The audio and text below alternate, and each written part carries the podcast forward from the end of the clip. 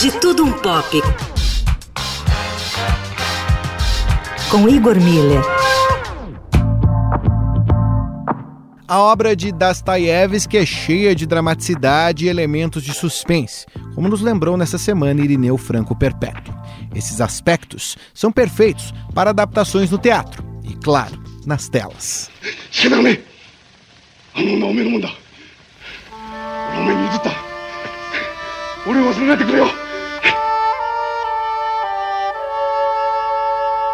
Clássico Idiota ganhou uma versão especial no cinema, sob o comando do mestre Akira Kurosawa.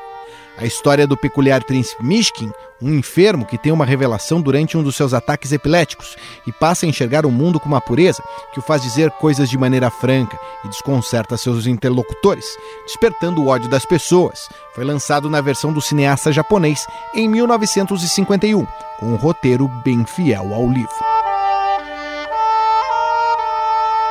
A história do herói, que segundo Dostoiévski era um misto de Jesus Cristo e Dom Quixote, foi uma conturbada produção de Kurosawa, que na época vinha da obra-prima de 1950, Rashomon. O corte original era de mais de quatro horas, e a recepção tanto do estúdio quanto da crítica à época não foi positiva.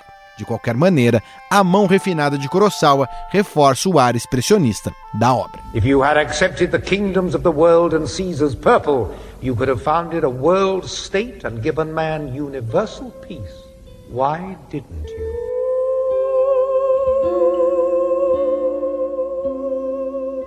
O Grande Inquisidor é uma obra dentro de uma obra, idealizada por Ivan Karamazov, um dos irmãos Karamazov, obra-prima do autor russo.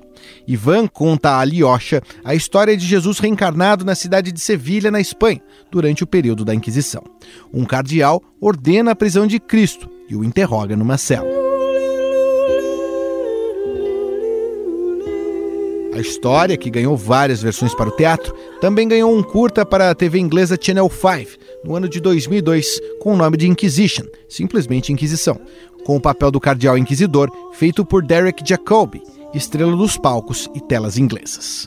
O monólogo de Jesus diante do cardeal, num clima de alcova, típico dos diálogos de Dostoiévski, ganha ares dignos dos melhores filmes medievais, sem perder o ar existencial da prosa do mestre russo. It wasn't easy, but when the time came, I could pull the trigger. You never know who your neighbors are till there's a crisis. You can learn to push the guilt under the rug and go on. You have to.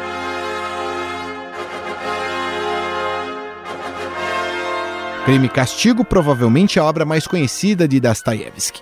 A história de Raskolnikov, um jovem que comete um assassinato por se sentir superior à sua vítima e convalesce por remorso, teve diversas adaptações e é um marco da visão do autor diante de conceitos como a existência e a religião, e ajuda a descrever diversos aspectos da psique atormentada pelas deformações sociais.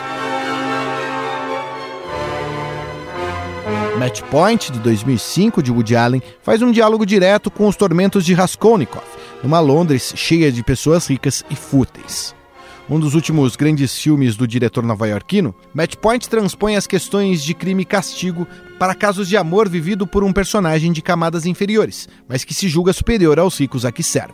Ao se apaixonar por uma garota, mas ver futuro com uma outra mais rica, acaba por cometer um crime para resolver a situação.